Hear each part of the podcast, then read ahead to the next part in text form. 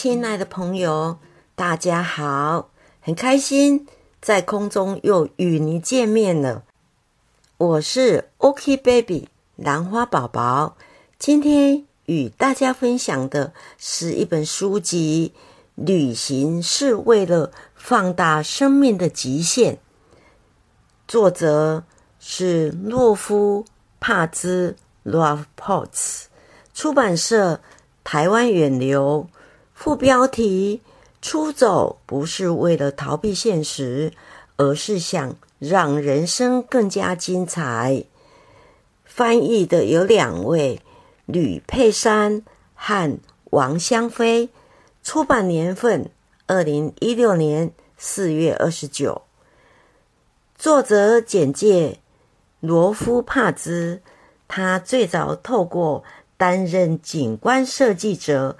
和教授英文作为长时间流浪的资金来源，旅行游历过六十多个国家，为许多杂志媒体撰稿报道，包括《国家地理》、《旅行者》、《纽约客》、《野外》、Slate.com、国家公共广播旅游频道等等。目前，他替《国家地理》探险。杂志撰写独立旅行文章，因为他在 Salon.com 上的旅行报道获奖受到肯定。他被称为网络时代的杰克·凯鲁亚克。他致力推广独自旅行。本书是他的代表作，在美国已是畅销经典，并翻译成多国语言。本书的内容简介：旅行是为了放大生命的极限，出走不是为了逃避现实，而是想让人生更加精彩。美国畅销不败经典，旅人口碑最推荐的一本书。旅行是为了什么呢？旅行是人生的一部分。你努力工作，去争取旅行的自由。过着简单的生活，是为了习惯旅途种种的不便。你的生命因为旅行而有无限的可能。流浪旅行不是一种逃避，而是一场冒险和一份热爱，能够帮助你克服自身的恐惧，活出最丰富的人生。流浪旅行，它是一个名词。它是抛开遵循常规的世界，独自出发旅行一段较长的时间，也是一种对个人特别有意义的旅行方式。强调的是创造力、冒险精神、察觉力、简单化、发掘力、独立、现实感、依靠自我以及灵魂的成长，也是一种。刻意为之的生活方式，让人能够随时出发旅行。为什么我们需要流浪旅行呢？为什么我们想要去流浪旅行？这不是什么流行趋势，我们只是用一种少见的方式看待生活，不断探索与学习，不断面对恐惧与改变习惯。不断开发所有人和地点的新魅力。旅行是为了放大生命的极限，走出不是为了逃避现实，而是想让人生更加精彩。能否出发流浪旅行，绝对不是由收入层级来决定，而是在于你是否接受简单生活。你必须意识到。自己如何决定运用收入，和一般大众的刻板印象不同。你不需要成为清心寡欲的和尚或激进的革命分子，也不需要自行采集手类，一切食物才能返璞归真。更不代表你必须无条件避开消费者这个角色。其实。返璞归真只需要一点点个人的牺牲，在消费者社会当中调整个人习惯与日常的规律。有时候，拥抱简单生活最大的挑战，在于其伴随一种模糊的孤独感。个人牺牲在大众文化的疯狂世界中，并不会获得太大的关注。我们生来就有一张中奖的乐透，只需在行走全球的时候调整步调，即可兑换。流浪旅行的哲人艾德·布林就很了解：当你开始一场全新的游戏，也就是流浪旅行，时间就是你唯一的资产。以生物遗传的角度上来看，大家都一样富有。当然，钱财还是生存的必需品，但时间才是你赖以为生的东西。所以。请节俭的存下基本生存所需的少数钱财，但请奢侈的花费大把时间，创造出不虚此行的生活。最棒的是，当你以充裕的时间培养未来，同时也播下了个人成长的种子，而这种子将在你旅游世界的时候开花结果。为了流浪旅行，简化生活，听起来很难，其实做起来很简单。因为旅行的本质就是要求一切从简。不相信的话，回家试着把你拥有的所有东西塞进背包里，你会发现这绝对不可能。因为无论过得再贫瘠，还是无法比得上旅行所要求的绝对极简。不过，你可以从家里就开始减少与简化的过程，这在许多层面上都相当有用。不只能帮助你节省花费旅游的费用，更让你了解自己可以脱离这些资产与日常习惯独立运作。如此一来，你做好了心理准备，面对旅途中的现实。从居家开始改变生活之后，旅行就只是将这样的生活形态延伸出去而已。就像戒咖啡一样，简化生活的消费，这段时期还蛮困难的。幸好即将到来的旅行体验，成了你相当具体而且有益的长期目标，能帮助你舒缓不适。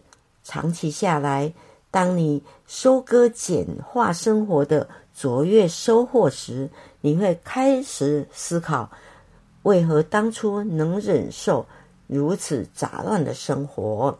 就基本层面而言，有三种简化生活的方式：停止增加、控制日常习惯以及减少杂乱。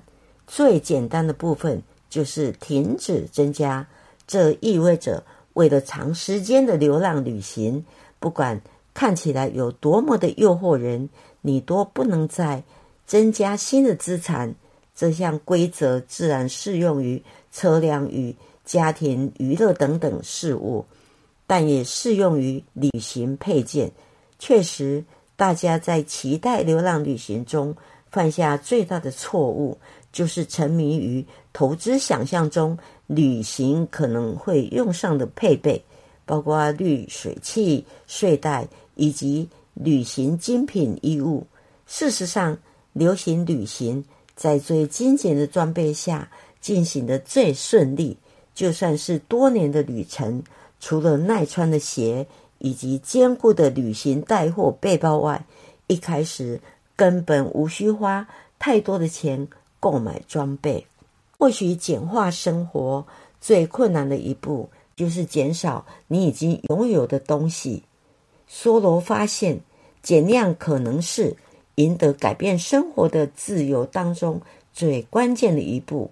他在《湖滨散记》中写道：“看似富有，实则贫瘠的阶层，累积了一堆杂物，却不知如何运用或摆脱它们。”便将之自炼成或金或银的枷锁锁在自己身上。流浪旅行都是私人作业，目标不是改善你与邻居的关系，而是增进你和自我的关系。因此，如果你的邻居认为你的旅程很愚蠢，你也不用浪费时间去说服他们。唯一合理的答案就是透过流浪旅行所带来的无数机会，默默丰富你的生活。如此不平凡的节约秘招，其实没有什么秘密，也没什么不凡的。我只是在旅途中放弃一些舒适的选择，借此挖挖掘出大把的自由时间。我选择留宿在干净、设备基本的青年旅馆或民宿，而不是奢华的旅馆。我搭乘当地的公车、火车以及。共乘计程车，而不是搭乘飞机往来各地。我会在路边摊与当地的自助餐馆吃饭，而不是选择新潮的餐厅。偶尔我会徒步旅行，睡在星空下，或是在顽固的本地人坚持下留下来享用一顿免免费的晚餐。最终你会发现，就算有比较昂贵的选择。便宜的流浪旅行才是你最喜欢的旅行方式。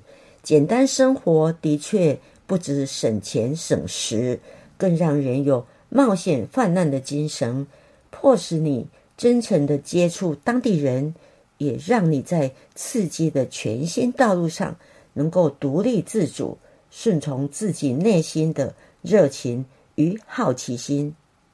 这样一来，无论在家。或在旅途中都一样，简单生活让你有时间寻求金钱无法购买而常被忽略的资产，也就是生活的本身。流浪旅行的危险来自它开拓了你的眼界，让你发现世界本来的样子。由此开始，你极有可能会深陷其中，从此更加认真用心探究生命的。本质，流浪旅行本身就不是件那么正统的事情。在一段时间里，离开循规蹈矩的世界，用节省的方式旅行，而不是一种生活方式，也不是一种潮流。它只是看待生活的不寻常方式，一种随着价值判断的调整，自然采取相应行动的方式。人生中。最好的年华赚钱，只为了在最无价值的时候享受令人疑惑的自由。流浪旅行就是要让你获得勇气，勇敢的对这个世界所谓的确定性放手。流浪旅行只是个人行为，需要的是对自我的调整。长时间旅行并不是逃避，而是冒险和热爱。是战胜恐惧，活出极致的生活方式。换句话说，旅行是颠覆或者释放，把我们从生存的环境和假生其后的所有习惯中释放出来。你可以读遍世界，描述一个地方的所有东西，但没什么能取代闻到这地方的气息。